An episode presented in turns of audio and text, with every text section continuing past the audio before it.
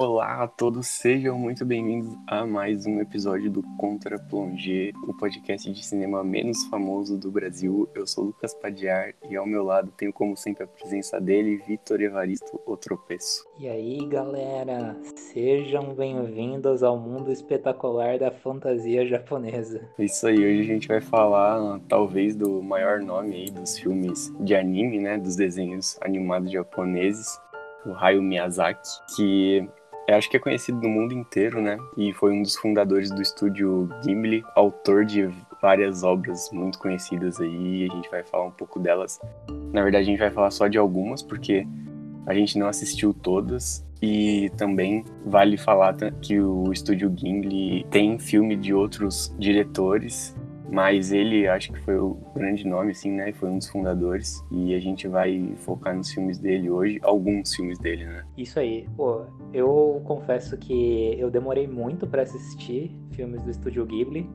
Eu já conhecia, já ouvia falar, mas é, desculpem aos otakus, aos atomes. É, eu estou muito arrependido de não ter assistido antes, porque eu gostei muito, assim.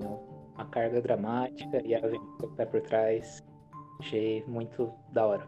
É, eu sinto que a gente vai falar assim meio que de fora, né? Porque eu tenho uma galera que eu acho que é muito mais fanzaça desse, desse tipo de filme, né? E a gente simplesmente assiste, tá ligado? E a gente gosta. Não, total. E é que eu já tô até me alongando, mas, cara, eu, eu tô até com vontade de assistir mais animes, assim, tipo, Principalmente os que têm uma carga mais dramática, assim, tipo, acho que eu vou me amarrar, assim.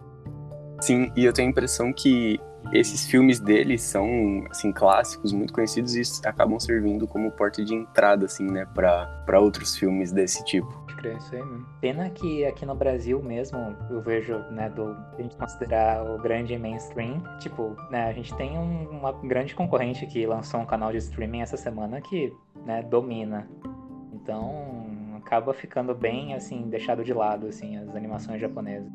É, talvez principalmente pelas crianças, assim, eu acho que a gente tem uma tendência e um, a se, se identificar mais, assim, com, com filmes ocidentais mesmo. É porque eu acho que a gente é meio treinado para isso, né, meio que involuntariamente. Mas é, mas é muito legal você se você abrir, assim, é, a novas experiências como, como essa. Mas enfim. Beleza, então agora a gente vai para o primeiro filme da nossa lista, que é o Castelo no Céu, de 86, que eu considero a, pô, uma grande aventura, é a história né, de um menino que aí ele conhece uma garota e aí eles estão procurando né, um castelo que flutua e aí eles recebem ameaça de alguns piratas assim é uma é uma jornada assim tem um tom até um tanto quanto épico. Eu pô, eu, eu curti, assim. É... Eu acho que até tem uma história mais explorada em alguns, em comparação que alguns têm mais fantasia do que a história em si. Esse eu, eu, curti tanto os dois quesitos tal.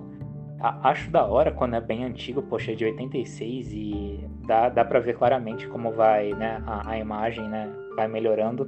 Mas eu, eu curto esse gráfico antigão de anime, assim, eu acho até que bonito. É style, né?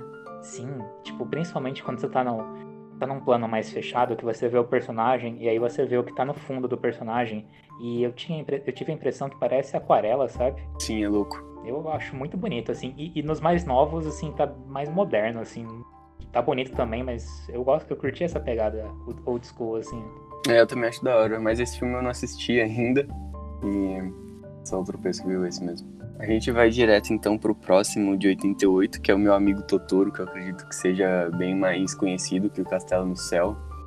E eu acho que esse é o talvez o mais infantil de todos, né? E olhando aqui a lista de filmes, a gente dá para perceber que os filmes mais recentes, né, vão sendo um pouco mais maduros, assim, eu acredito que com mais camadas, talvez. E o amigo, meu amigo Totoro é é uma aventura bem simples, assim, que conta a história de uma família que a mãe está hospitalizada e eles estão se mudando para uma cidade mais do interior, assim, e aí o pai com as duas filhas tem que lidar com o dia a dia, assim, sem a presença da mãe. e tem todos os desafios de estarem se mudando e tal. Durante isso, a menina mais nova acaba se meio que encontrando coisas na floresta ali, e, inclusive o Totoro, né? Que é um bichinho super simpático. Eu acho que não só esse filme, mas outros dele tem muito dessa coisa com, com espírito e de uma forma muito do bem, assim, tá ligado? Coisa que eu acho que a gente não tá muito acostumado e talvez, não sei, mas talvez no Japão seja um pouco mais comum isso. Ah, eu, eu sinto isso, assim, tipo, é, é, nítido, né, como eles trabalham, né, a espiritualidade nos filmes, e é um, uma parada, né, muito cultural, né, que aqui no ocidente a gente é, é mais atrelado ao, ao, terror, ao horror, do que, né, ao cotidiano em si. E eu achei isso bem legal, como, como é explorado isso ao longo dos filmes, e, e cara, Totoro é o personagem Vai, é o personagem mais cativante, assim, do Estúdio Ghibli de sobra, eu acho, sabe? Todo mundo conhece, mesmo quem não assistiu. Todo mundo mesmo, é, ia falar isso, mesmo quem, quem não assistiu conhece, assim, por já ter visto alguma foto ou uma coisa do tipo. Eu também curti, assim, é um filminho bem tranquilo. Tá chovendo ultimamente, quando a gente tá gravando. Se você tiver um. fazer um bolinho de chuva e um chazinho, assistir Totoro, cara, diversão na certa, assim.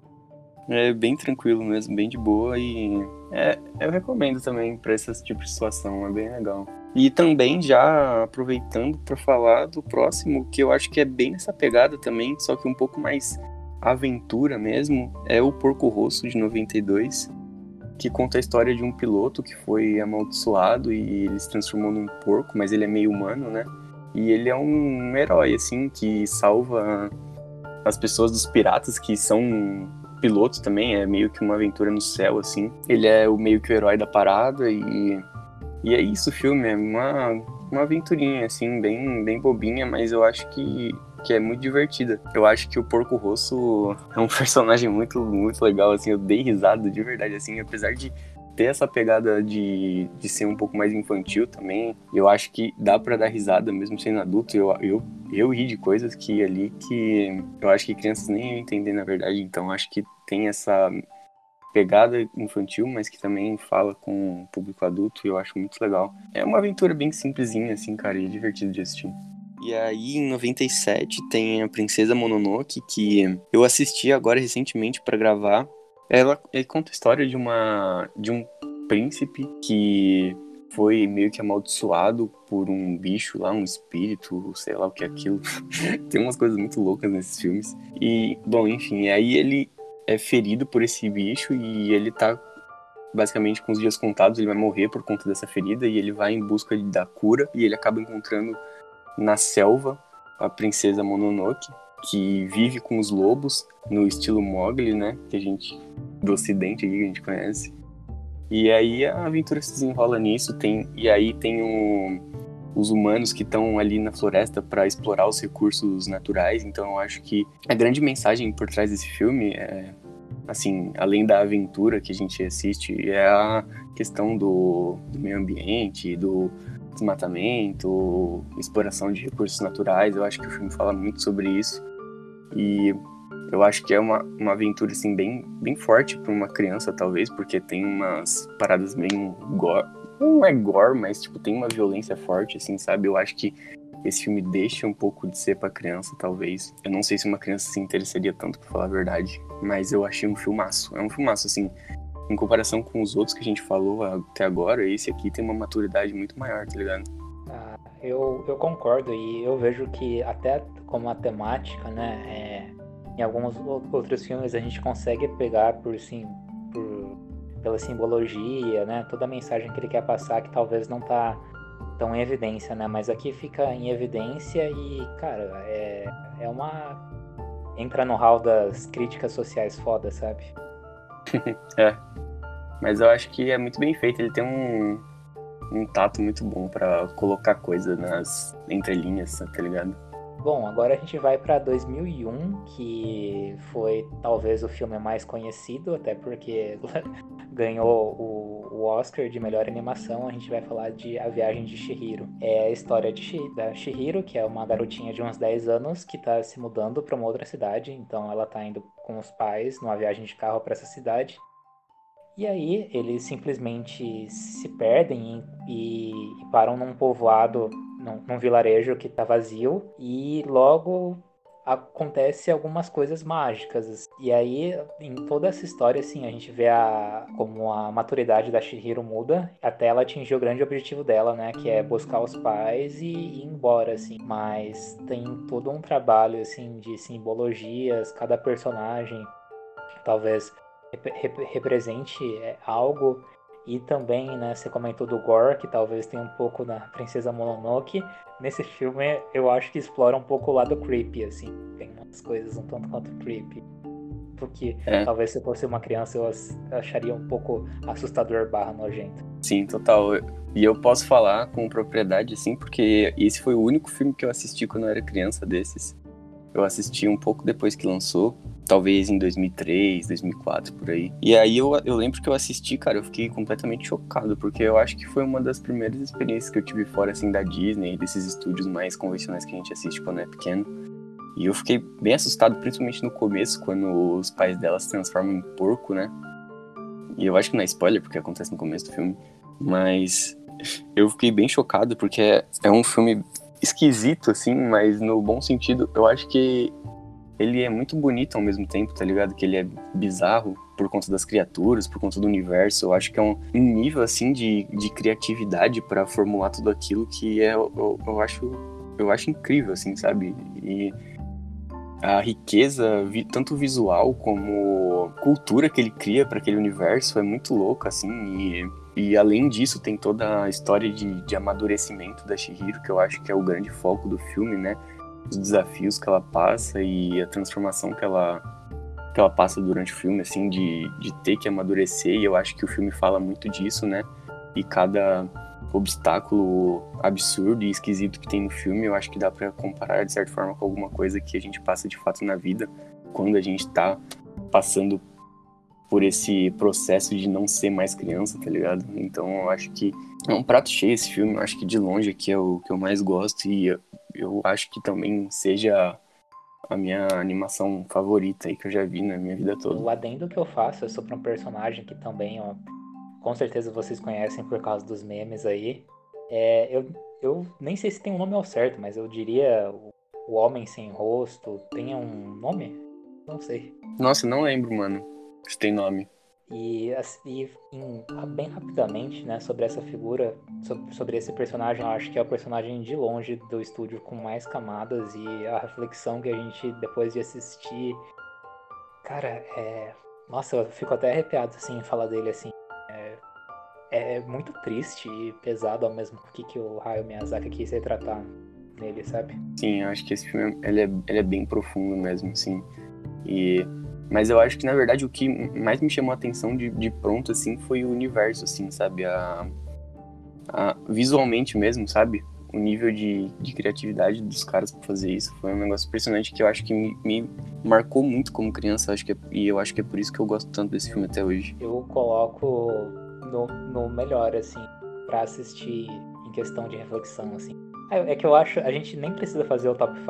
Eu tenho, eu tenho absoluta certeza que o nosso top 3 estejam os mesmos, mas não sei se vai bater, mas a gente fala isso mais pra frente. É, mas esse de longe eu acho que é o meu favorito, e eu acho que o favorito da maioria das pessoas. E todo mundo que eu já recomendei esse filme, ninguém assim não gostou, sabe? Eu acho que é meio difícil você não gostar desse filme. Bom, e aí a gente segue em 2004 com um Castelo Animado, que conta a história de uma menina que é amaldiçoada por uma bruxa e aí ela vira uma velha. E aí ela, em busca da cura, ela acaba encontrando esse castelo animado, que é basicamente um. Não é, nem parece um castelo muito, na verdade, é uma casa toda feia, assim, que anda. E que lá dentro tem os personagens que a gente vai conhecer e ela vai embarcar nessa aventura para tentar voltar à sua forma normal, né, encontrar a bruxa e acabar com essa maldição e tudo mais. Eu acho que esse filme tem uns personagens muito bons assim, cara. E eu acho que ele começa muito bem e eu acho que é um filme que dividiu opiniões por conta do, do final assim, do ato final dele ser muito, muito maluco, assim, cara. Tipo, eu acho que nesse filme ele viaja na maionese, assim, com força. E eu acho que isso acabou desagradando algumas pessoas. Eu tendo a achar legal, eu acho que se você entra de verdade no filme, chega no final que começa. É, é maluco, realmente, assim. Tipo assim, não tem como negar isso. Mas eu acho que se você tá, assim. Se você entra no filme, você, eu, eu senti isso, que você entra num meio que um estado de transe, assim, que você começa a viajar junto com ele, manja. Cara, eu concordo absolutamente assim, comparando com o Shihiro em questão dos personagens também, nossa, cara, só, só personagem muito bom.